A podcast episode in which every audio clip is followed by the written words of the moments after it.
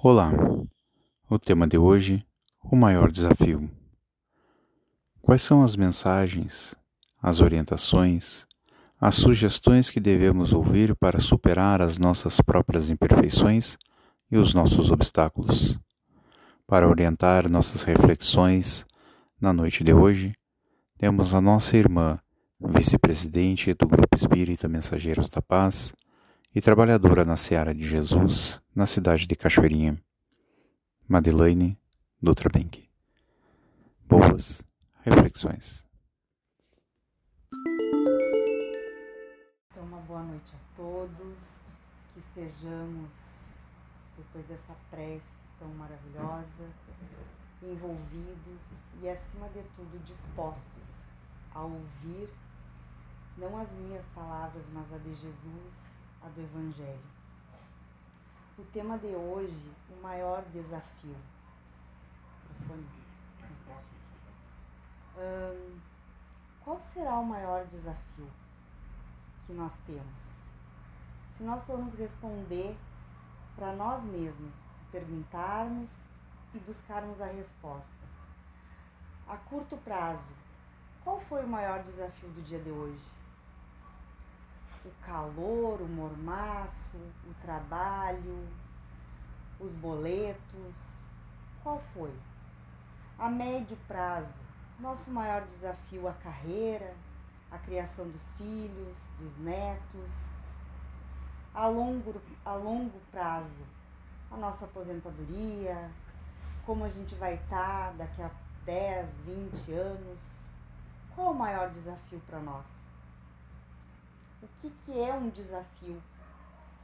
E para nos falar sobre o desafio, eu trouxe hoje o capítulo 17 do Evangelho, Sede Perfeitos. E neste capítulo aqui, ele vai nos falar os caracteres da perfeição, caracteres, o caráter, os sinais da perfeição em nós. O homem de bem, os bons espíritas, parábola do semeador. Depois ainda tem as instruções dos espíritos, o dever, a virtude, os superiores e os inferiores, o homem no mundo. Cuidai do corpo e do espírito. Todos esses itens que eu falei nos trata, nos fala o capítulo 17 do Evangelho. Mas aonde que se encaixa o desafio no Sede Perfeitos. Qual é o maior desafio? E Divaldo nos diz, num artigo dele, que o maior desafio da criatura humana é a própria criatura humana. E ele ainda continua dizendo assim: em toda a sua complexidade orgânica, emocional, psíquica e social constituída pela síntese de pensar, é a síntese de múltiplas experiências vivenciais que se acumulam no inconsciente profundo e extraordinária tentativa de encontrar a plenitude. Seja qual for o nosso desafio de hoje, a médio prazo, a longo prazo, nós estaremos sempre tentando encontrar a plenitude. E como é que a gente encontra a plenitude no nosso ambiente social, familiar, profissional, emocional, espiritual, financeiro, na saúde, nos relacionamentos? Aonde a gente vai encontrar? Será que a gente encontra essa plenitude fora? E aí, no Evangelho, Sede Perfeitos, capítulo 17, vai nos dizer assim: Amai os vossos inimigos, fazei o bem aos que vos odeiam, amardes os que vos amam. Perdão, se só amardes os que vos amam, que recompensa tereis nisso? Não fazem assim também os publicanos? Se unicamente saudardes os vossos irmãos, que fazei com isso mais do que os outros, não fazem o mesmo os pagãos? Sede, pois, vós outros perfeitos, como perfeito é o vosso Pai Celestial. Daí aqui a gente já se apavora, né? Bom, então tenho que ser perfeito que nem Deus, mas como? E a gente lendo o capítulo todo, que vem depois o homem de bem, que daí a primeira frase diz assim: o verdadeiro homem de bem é o que cumpre a lei de justiça, de amor e de caridade na sua maior pureza. Será que nós sempre somos justos, amorosos e caridosos o tempo inteirinho?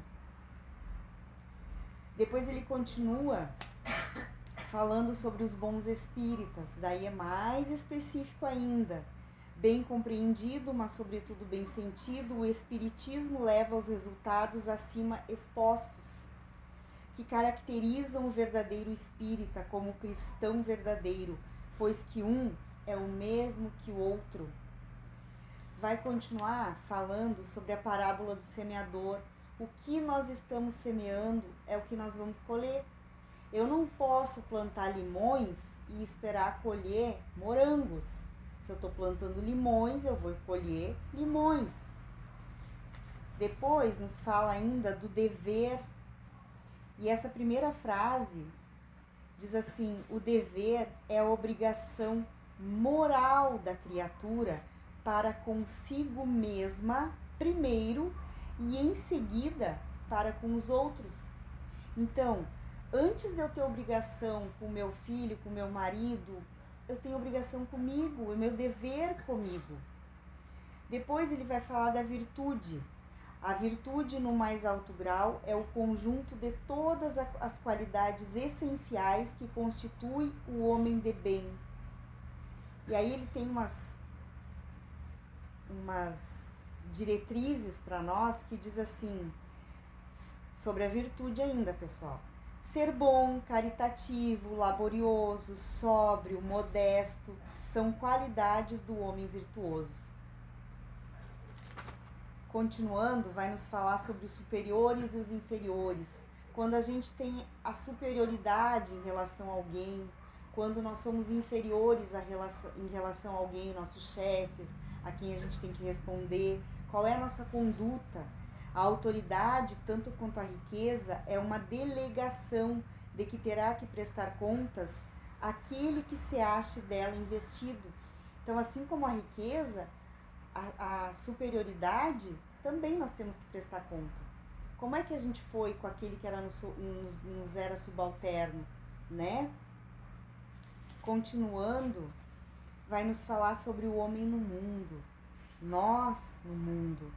Um sentimento de piedade deve sempre animar o coração dos que se reúnem sob as vistas do Senhor e imploram a assistência dos bons espíritos.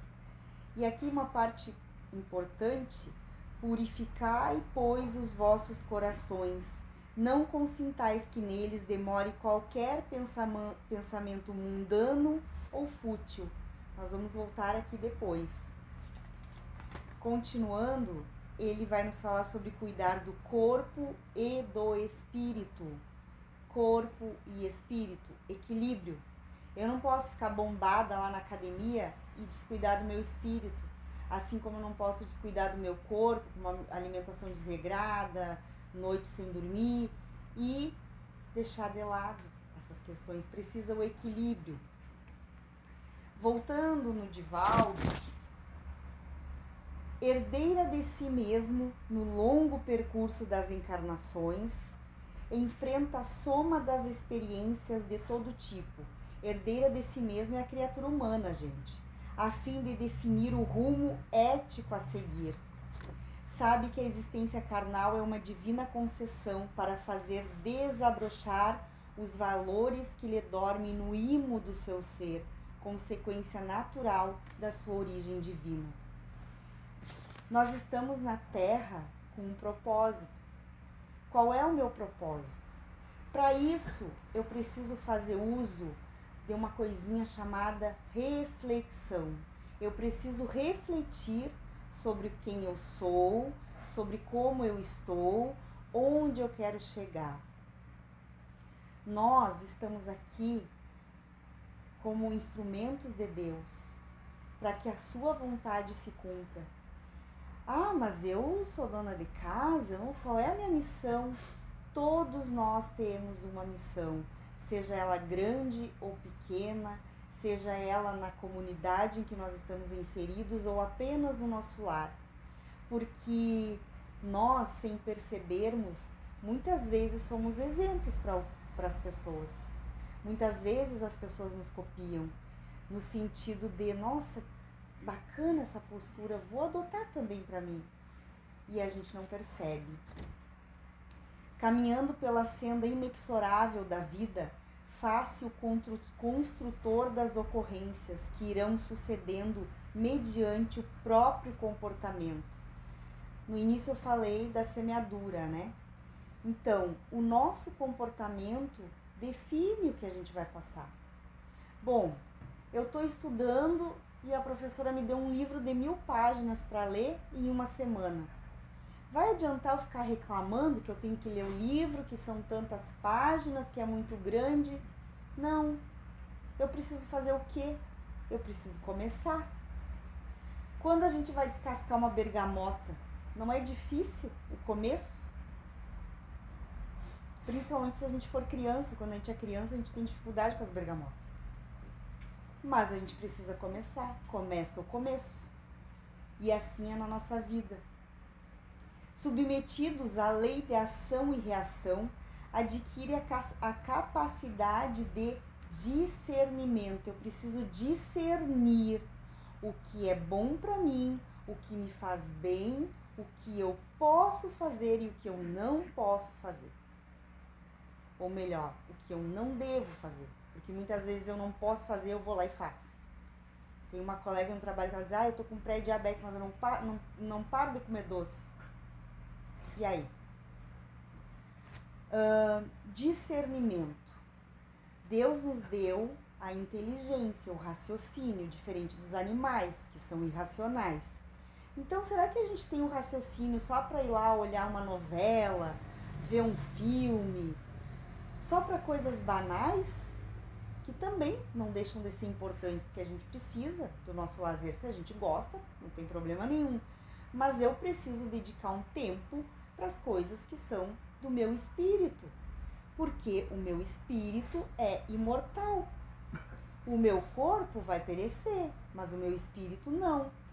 E a gente tem ainda muito arraigado em nós a ideia de que é tudo muito distante né? Eu com 15 anos, lá na fronteira, queria falsificar minha identidade, porque eu queria ser mais velha. Mas eu achava que podia, que era fácil. Hoje, com 40 e muitos, eu digo, meu Deus, ainda bem que eu não consegui, porque eu ia estar mais velha ainda. Então, a gente precisa desfrutar do nosso tempo aqui com qualidade. Ah, e também tem outro lado. Bah, mas agora eu já estou muito velho. Bah, agora não existe isso para o espírito imortal. Toda conquista que nós granjeamos é válida, porque se nada se perde nas leis divinas, as nossas conquistas também não se perdem. O que nós conquistarmos no sentido moral e espiritual, nós vamos levar que caixão não tem gaveta. Então, tudo que a gente conquistar de material vai ficar. Mas, no sentido espiritual e moral, nós vamos levar. De um lado, experimenta a propensão para as ações que proporcionam prazer, derivados dos instintos primários. Quando eu falei, ah, tem um livro para ler, mas é muito grande, eu vou primeiro olhar um filme, jogar uma bolinha, conversar com a vizinha eu estou nos meus instintos primários, dando vazão aos meus instintos primários. Porque se eu preciso pegar o livro e vai ser bom para mim, vai me, é, me potencializar um conhecimento, por que então que eu não faço se eu sei que é bom para mim? E aí tem uma palavrinha, autossabotagem. Nós nos sabotamos, nós nos boicotamos. Por quê? Porque a gente já vem de séculos e séculos, como tem no Evangelho, em que o Senhor nos convidava para sua vinha e a gente rejeitava, não queria. E agora a gente tem que fazer, a gente aceita, Mas muitas vezes a gente não quer mudar. Aí chega a facilitadora e diz assim: olha, tem que ler tal livro. Ah, mas eu não consigo. Ah, mas eu não entendo. Bom, então se eu não consigo, não entendo, mas tu tentou? Não, eu já tô dizendo que eu não consigo e não entendo de cara. Ué, então como é que se chama isso? Se eu nem tentei e tô dizendo que não consigo? Preguiça? Instintos primários em alta? O que? Boicote? Autossabotagem? Não, eu vou lá e vou tentar. Ah, mas eu não consegui. Bom, então eu vou falar com alguém que possa me dar alguma dica para que eu consiga. Bom, então tu lê um parágrafo, anota um pouquinho, lê o que tu anotou, vê se tu continua entendendo e assim a gente vai. Do outro lado, as aspirações emocionais pelo bom, pelo belo, pelo transcendente, lentamente aspira be pelas belezas que impelem para a superação dos gozos carnais e sutis alegrias transpessoais que o irão fascinando. Então, quando a gente vai entendendo que a gente pode entender e que com esse entendimento a gente consegue uma coisinha chamada iluminação, a gente gosta. E a gente olha e diz assim: nossa, eu consigo. E aí a gente já olha para esse capítulo 17 do Sei de Perfeitos e a gente pensa assim: tá, essa quantia de coisa aqui que eu tenho que fazer é difícil. Mas se eu pensar um pouquinho, ela é só difícil, ela não é impossível. Porque se fosse impossível, não estaria no Evangelho nos ensinando. Se fosse impossível, não existiria Madre Teresa, Irmã Dulce, Chico Xavier, né? Porque eles faziam isso aqui. Então, se eles conseguiram, por que, que a gente não vai conseguir? Porque muitas vezes nos falta vontade de colocar em prática. Nos falta persistência de colocar em prática. Nos falta firmar o pé, firmar o pensamento e dizer, não, eu vou conseguir. Continuando, descobre ser uma energia pensante. Quando a gente cons consegue, a gente descobre que a gente pensa e não apenas um conglomerado de células caprichosas que o retém nas faixas mais grosseiras das sensações. É bom a gente ter conhecimento. É bom quando alguém chega pra gente falando uma bobagem, a gente diz, não, olha só, eu estudei a doutrina dos espíritos e é assim, assim, assim, eu posso te falar. Talvez a pessoa não queira ouvir, mas eu vou saber a resposta certa. Por isso que nós convidamos sempre para os estudos da casa. Às quartas-feiras, à tarde e à noite. Bora estudar.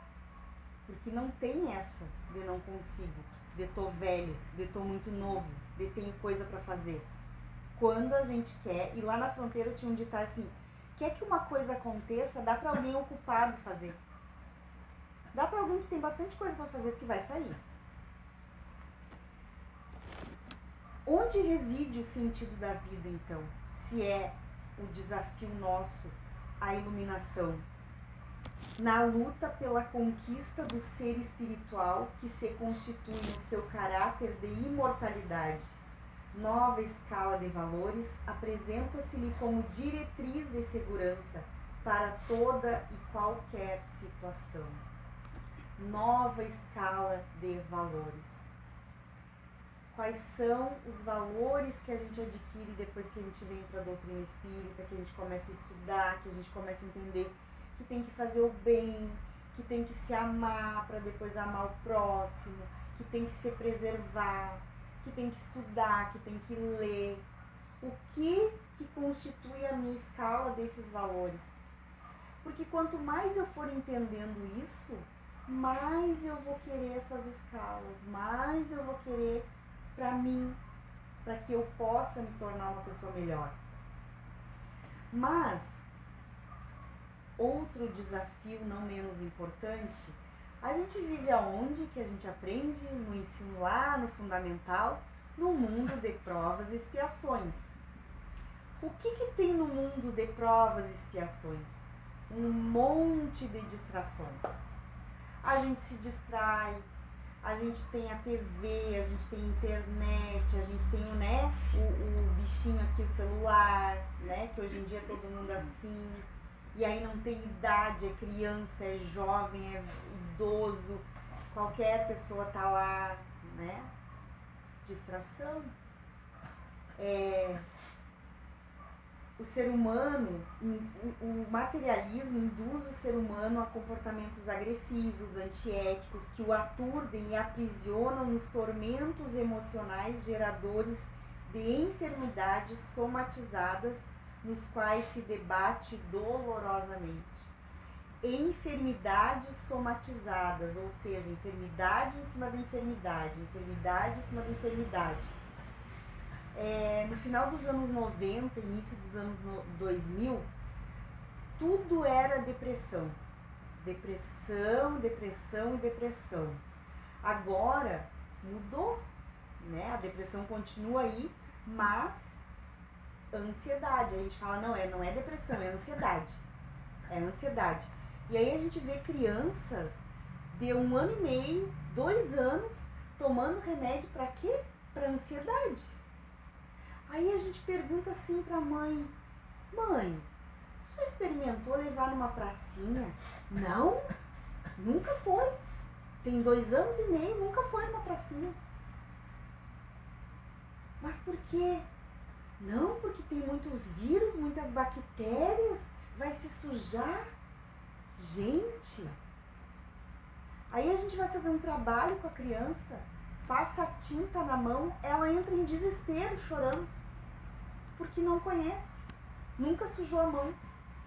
Coloca numa grama, um berreiro, porque não conhece, não está acostumada, não é familiar para ela.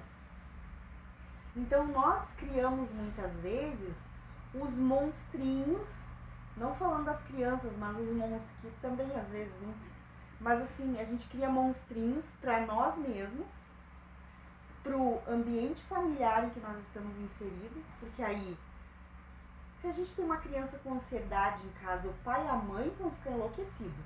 A vovó, a madrinha, tio também. Porque faz parte daquele contexto, todo mundo se preocupa. A sintonia mais valiosa que podemos ter é com o plano espiritual benfeitor, o plano superior a dona Marlene falava na prece, né, sobre os benfeitores aqui presentes. E isso também é algo que a gente demora para entender. Parece tão distante, por quê? Porque a gente chega aqui não tem imagens, né? Se a gente entrar numa igreja católica, automaticamente a gente já vê os santos ali, as imagens, e a gente o que, que faz? Quietinho, postura de prece, silêncio. Por quê? Psicologicamente, desde criancinha, a gente associa que a gente vê um rosto é familiar, então a gente acalma. Se a gente chega perto de uma criança e olha para ela, é acolhimento. Por que, que aqui a gente não tem se os benfeitores estão aqui? Então a gente tem que trabalhar essa condição em nós também. Eles estão aqui. Esta sala está cheia, a egrégora da casa, a casa espiritual, é muito maior que isso aqui. Então estão os, os desencarnados, os benfeitores, as pessoas que Deus permite virem, assim como nós. Nós não estamos sozinhos aqui. E a gente muitas vezes acha que é muito distante e eles estão perto. E para falar um pouquinho sobre isso, o que permanece através da doutrina espírita é o entendimento da verdade daquilo que nós devemos buscar, os ensinamentos da das palavras de Jesus. É muito desafiador, como eu falei agora, a gente entender, perceber, porque alguns dizem, ah, eu não sinto nada, eu não vejo nada, que os benfeitores espirituais estão conosco que os nossos anjos da guarda estão conosco, que os mentores da casa e os nossos mentores espirituais estão conosco. Mas, se eu entendo que a palavra de Jesus diz que eles estão, então eu consigo entender que eles estão, eu aceito. Mas é fácil sintonizar com eles? É muito desafiador. Por quê? Como eu falei, a gente vive num mundo de provas e expiações. A nossa tendência para o mal ainda é maior que para o bem. Então, se a minha tendência material ainda é para o mal, os meus pensamentos também, porque é o pensamento que cria. Então, toda vez que vem um pensamento bom para mim, quem é que está comigo? Toda vez que vem um pensamento negativo ou ruim, quem que está comigo? Aí assim, mas como é que eu vou fazer? Saber disso é muito confuso. Aí a gente pode fazer um exercício. O que eu estou pensando agora? Eu poderia chegar e falar para alguém? Se eu posso falar, beleza, é um pensamento bom, do bem. Mas se eu vou ficar com vergonha, eu vou ficar achando que vão me censurar, então eu tenho que observar meus pensamentos. Os níveis de consciência que nós atingimos, as conexões que fazemos dentro de nós, as descobertas e os insights daquilo que podemos desenvolver de bom em nós tem a ver com quem? Com Jesus. E aí a gente imagina assim, Jesus, né? O caminho, a verdade e a vida. Se os benfeitores, se os nossos anjos, se os mentores estão conosco, que são espíritos que ainda também estão em evolução, Imaginemos Jesus. Ele está conosco. Muitas vezes nós não estamos com ele, mas ele está conosco. Continuando aqui no Evangelho, eu quero falar um pouquinho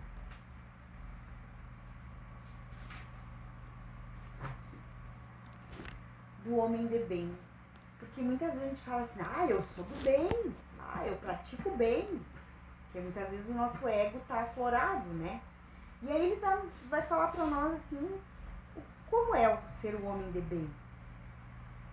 Deposita fé em Deus, na sua bondade, na sua justiça e na sua sabedoria. Quantas vezes, só no dia de hoje, a nossa fé falhou? A nossa fé deu uma titubeada.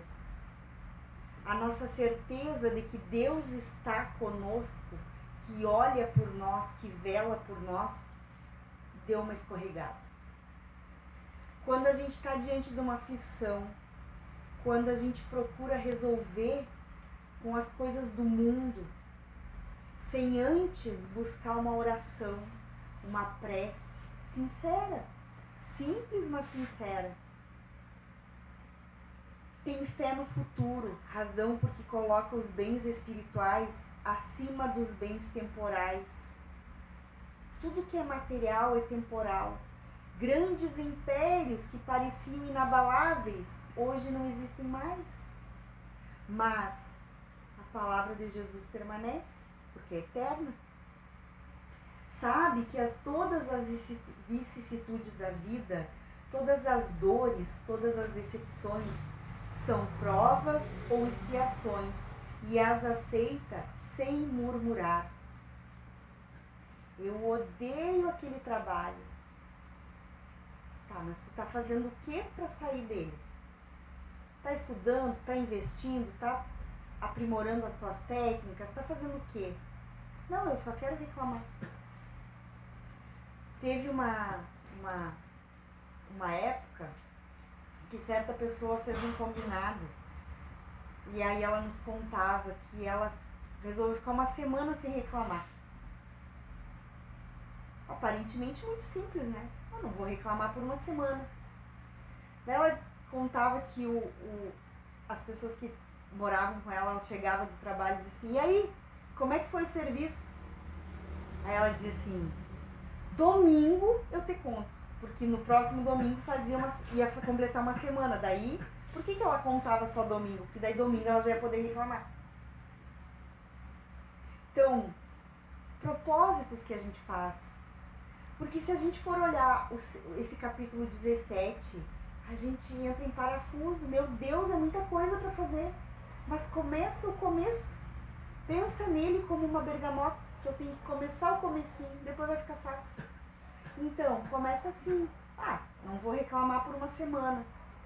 Já é uma tarefa bem difícil, porque a gente não se, se, se, se percebe.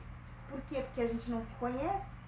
Por isso que a gente precisa fazer um exercício de se conhecer. E agora a gente está aprendendo nos estudos o que? Meditação. Meditação. Que? Que bicho é esse? Vamos lá, nesse outro bichinho, pesquisar o que é meditação e tentar fazer. Porque aí a gente aprende a respirar, a gente aprende a não pirar, a aprender a fazer pausas, porque a gente vai que nem uma roda, que nem uma engrenagem, e a gente precisa parar, entender onde nós estamos, o que, que eu estou precisando para poder continuar. Ele vai falar ainda, e para já encerrando, o homem de bem é bom, humano e benevolente para com todos, sem distinção de raças nem de crenças, porque em todos os homens vê irmãos seus. Respeita nos outros todas as convicções sinceras, todas as convicções sinceras, o homem de bem respeita. Se o outro irmão tem uma convicção sincera de que me odeia, eu vou respeitar também. Se o outro irmão tem uma convicção sincera de que quer fazer o, meu, o mal para mim, eu respeito também. Mas como?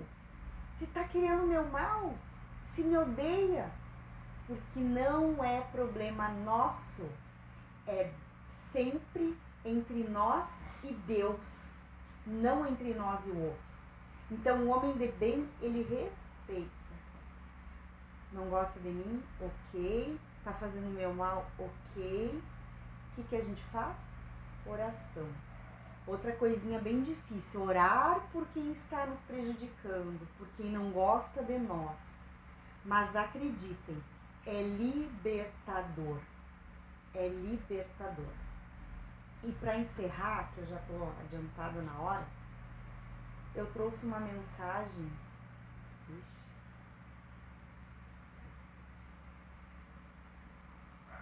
Deu teto, teto preto. Peraí, gente, só um pouquinho. Do Haroldo Dutra Dias, na construção do teu reino. Então, tudo que eu falei aqui é a construção do nosso reino, porque nós construindo o nosso reino significa que o reino de Deus estará dentro de nós.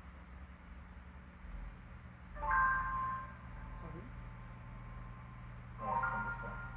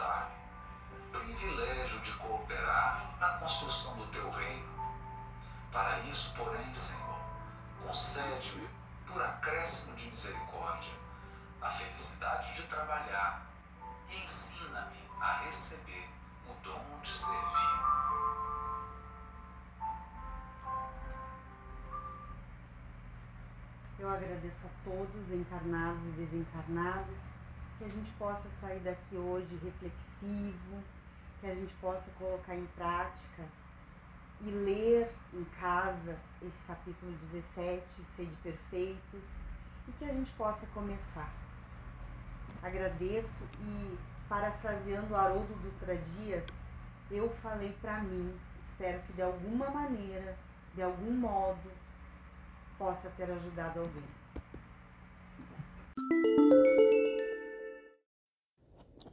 Olá.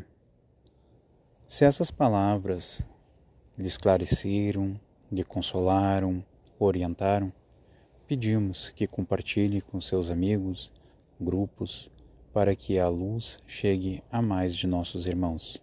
Obrigado.